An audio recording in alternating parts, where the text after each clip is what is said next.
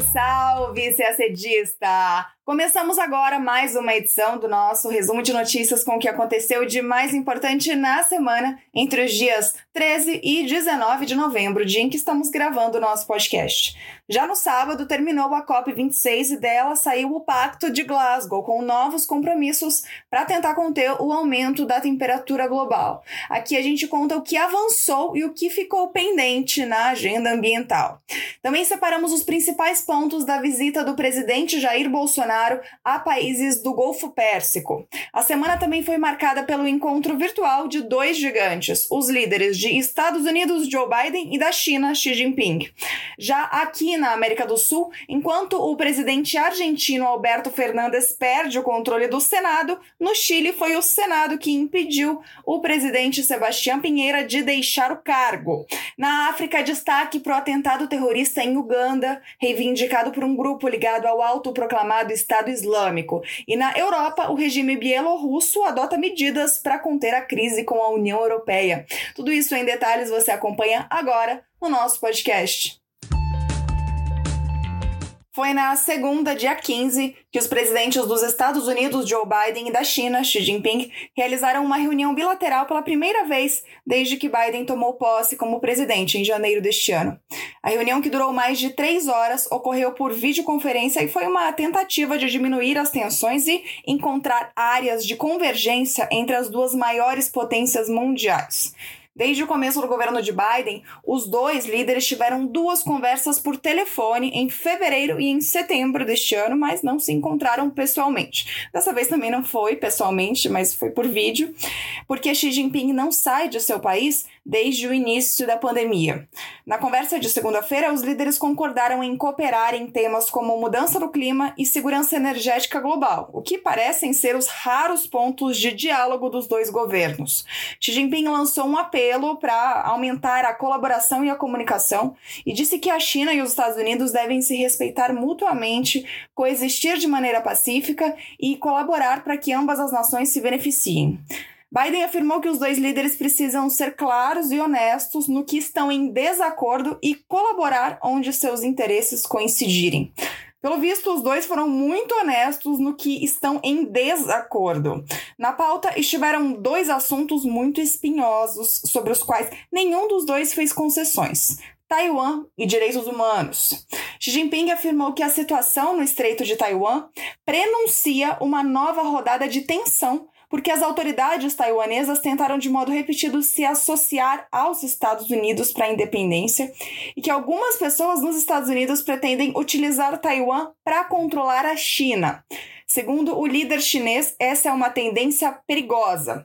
Ele disse também que, se houver movimentos para a declaração formal de independência da ilha, a China tomará medidas contundentes. E Biden expôs a preocupação norte-americana a respeito da situação dos direitos humanos em geral e, em especial, em torno das práticas da China em Xinjiang, no Tibete e em Hong Kong. Segundo a Casa Branca, o presidente dos Estados Unidos também abordou na reunião a importância de um Indo-Pacífico livre e aberto e comunicou a determinação norte-americana de cumprir seus compromissos nessa região. Os líderes abordaram também assuntos como o Afeganistão, a Coreia do Norte e o Irã. Ao fim da conversa, não foi publicada nenhuma declaração conjunta. Vamos falar agora de Argentina. O governo do presidente Alberto Fernandes sofreu uma nova derrota agora nas eleições legislativas deste domingo, dia 14. Pelos resultados, a coalizão do governo perderá o controle do Senado. Será a primeira vez desde a volta da democracia na Argentina, em 1983, que isso acontece com um presidente peronista. Ou seja, é a primeira vez em quase 40 anos que um governo peronista vai precisar de aliados no legislativo para conseguir a aprovar leis. Na Câmara dos Deputados, que também era dominada por aliados de Fernandes, haverá um equilíbrio entre situação com 118 deputados e oposição com 116, o que também poderá ser um problema na aprovação de projetos que precisem de uma maioria ampla. O pleito renovou metade da Câmara e um terço do Senado, e é com essa configuração que Fernandes terá de lidar durante todo o resto do seu mandato, que termina em 2023. O resultado foi visto como um voto de punição contra o governo de Fernandes pelo desemprego e outras dificuldades que acompanharam uma queda de 10% na economia argentina no ano passado, junto com a contínua alta da inflação. Após o resultado das eleições, Fernandes divulgou um pronunciamento gravado em que reconhece ter cometido alguns erros e pedindo um diálogo construtivo com a oposição. A posse dos novos parlamentares está prevista para acontecer em dezembro. Falamos agora de outra crise política no país vizinho, o Chile. Na terça-feira, dia 16, o Senado chileno rejeitou o processo de impeachment contra o presidente Sebastião Pinheira. Os senadores opositores não alcançaram os dois terços necessários para seguir com o processo que já tinha sido aprovado na Câmara. A ação contra o líder chileno está ligada à presença do nome dele nos chamados Pandora Papers, em um caso que investiga um possível conflito de interesses envolvendo a venda de uma empresa mineradora vinculada à família de Pinheira. Em 2010, no ano em que ele também ocupava a presidência do Chile. Pinheira alega que entregou seus negócios em 2009, um ano antes, então, a um mecanismo de cessão temporária de bens para a administração de terceiros. Mesmo com a absolvição no Senado, o Ministério Público chileno segue investigando o caso. O processo de impeachment foi julgado no Legislativo há poucos dias do primeiro turno das eleições presidenciais, previstas para acontecer neste domingo, dia 21. Sebastião Pinheira não concorre neste pleito. Durante a semana toda, o presidente Jair Bolsonaro realizou visitas oficiais a três países do Golfo Pérsico: Emirados Árabes Unidos, Bahrein e Catar. A visita presidencial à região é a segunda do mandato de Bolsonaro e tem por objetivo reforçar as relações do Brasil com países árabes e promover investimentos no Brasil. No sábado, dia 13, primeiro dia das visitas, Bolsonaro chegou a Dubai, nos Emirados Árabes Unidos. Lá ele visitou o pavilhão do Brasil da Expo 2020 e se encontrou com o emir de Dubai e primeiro-ministro dos Emirados Árabes, Mohammed bin Rashid Al Maktoum. No domingo, dia 14, ele participou da abertura da Dubai Air Show, uma feira com exposições de aeronaves das maiores fabricantes mundiais, incluindo modelos da Embraer. Os Emirados Árabes estão entre as cinco nações que mais adquirem produtos brasileiros nesse segmento.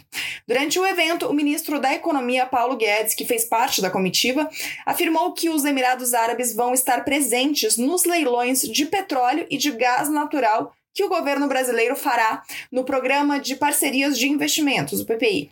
Segundo Guedes, 700 bilhões de reais em investimentos já estão garantidos ao programa. Na segunda, dia 15, ainda em Dubai, Bolsonaro participou do Fórum Invest in Brazil, organizado pela Apex, a Agência Brasileira de Promoção de Exportações e Investimentos. O fórum conta com a presença de mais de 300 empresários brasileiros que apresentaram propostas de negócio nos principais setores da economia brasileira, como indústrias, agricultura, infraestrutura e tecnologia. Na terça, dia 16, Jair Bolsonaro chegou ao Bahrein. Segundo Itamaraty, gente, isso é muito importante. Essa foi a primeira vez que um chefe de Estado brasileiro visitou o Bahrein. Primeiro, ele participou do encontro empresarial da Câmara de Comércio Árabe Brasileira em Manama, capital do Bahrein. Depois, ele inaugurou a Embaixada Brasileira em Manama. Na quarta-feira, dia 17, o presidente chegou a Doha, capital do Catar, para a última parada de sua viagem. Em seu primeiro compromisso no país, o presidente se encontrou com o emir Tamim bin Hamad Al Thani, com quem assinou acordos bilaterais nas áreas de investimento, economia, defesa, energia e esportes. Ainda em Doha, ele visitou o estádio de futebol onde será disputada a final da Copa do Mundo do Qatar de 2022. Ele também se reuniu com diretores da FIFA. E na quinta, dia 18, o presidente voltou a Brasília. O governo brasileiro publicou no site do Itamaraty uma nota oficial sobre a visita ao Bahrein e os comunicados conjuntos que resultaram das visitas aos Emirados Árabes e ao Catar. tem novidades sobre a crise entre Belarus e União Europeia. Na quinta-feira, dia 18, o regime bielorrusso deu dois passos concretos para amenizar a crise migratória na fronteira com a Polônia, um membro da União Europeia. O regime de Alexander Lukashenko desativou o principal acampamento de imigrantes no principal posto de fronteira com o país vizinho e, em paralelo, repatriou 413 iraquianos para Bagdá. As medidas foram tomadas depois de uma rodada de negociações com a chanceler alemã Angela Merkel, tudo para tentar diminuir a crise diplomática com a União Europeia. Na semana passada, o regime de Lukashenko liberou a passagem para a fronteira com a Polônia, atraindo milhares de imigrantes.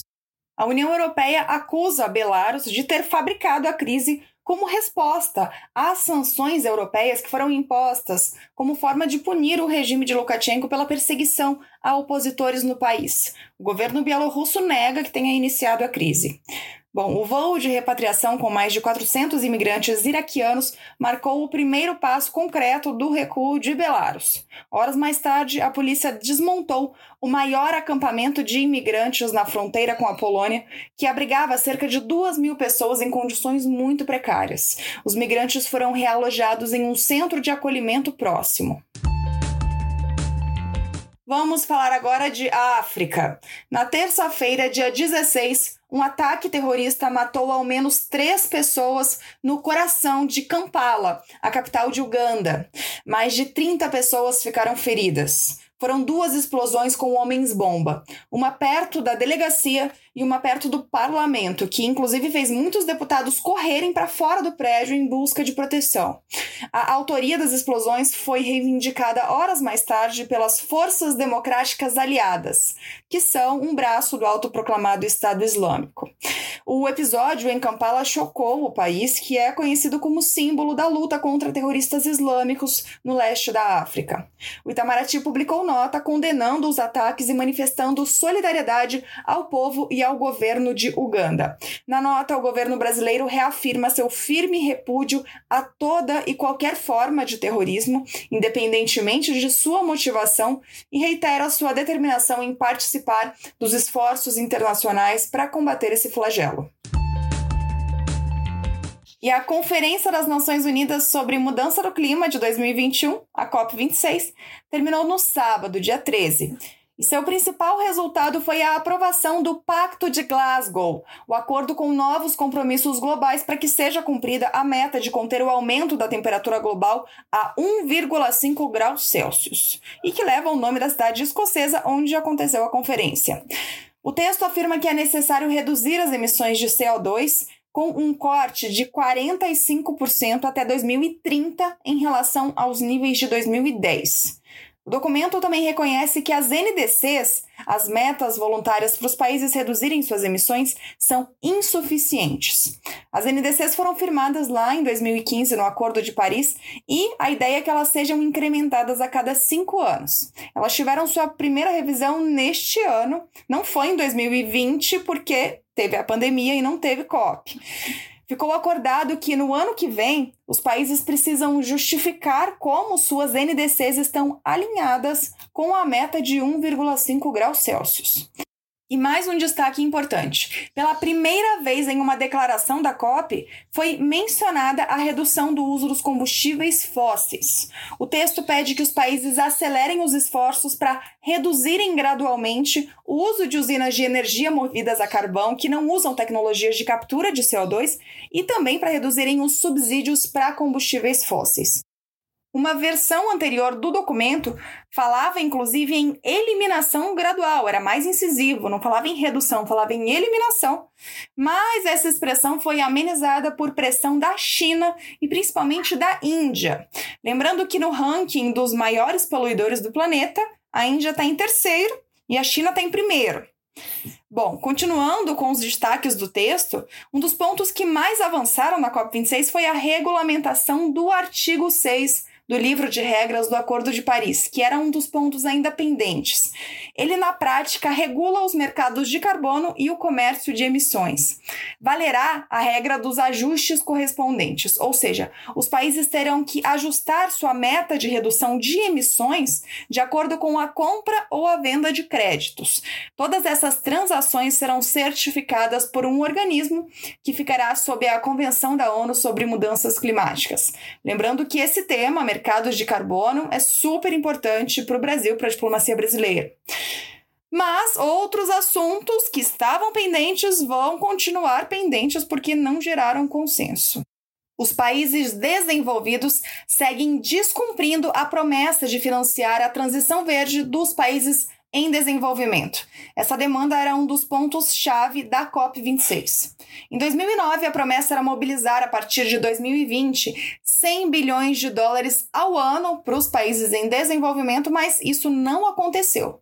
O texto do Pacto de Glasgow, inclusive, lamenta profundamente que a meta não tenha sido atingida e insta as nações ricas a cumprirem o compromisso com urgência até 2025.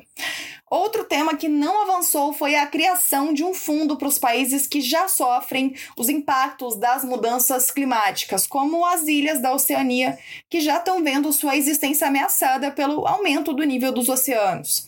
Esses assuntos vão ter de ser discutidos na COP do ano que vem, que vai acontecer no Egito. Bom, depois de falar tudo isso, a gente faz um resumo aqui bem pontual. Quais foram os avanços? 1. Um, nos compromissos para revisar as metas de redução das emissões de gases estufa, e dois, na regulamentação do mercado internacional de carbono, dois grandes avanços. E o que ficou pendente na COP26? Um, o financiamento climático para as nações em desenvolvimento, e dois, as reparações para as perdas e danos das nações mais vulneráveis. O Itamaraty publicou uma nota afirmando que o Brasil contribuiu construtivamente para os resultados alcançados na COP26.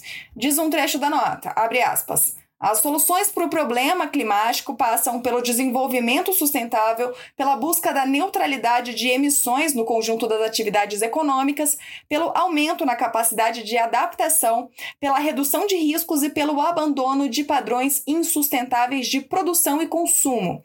Em todas essas áreas, o Brasil mostrou em Glasgow que é parte da solução para os problemas causados pela mudança do clima.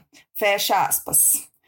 E a gente termina o nosso podcast por aqui. Uma ótima semana, bons estudos e até sexta-feira que vem.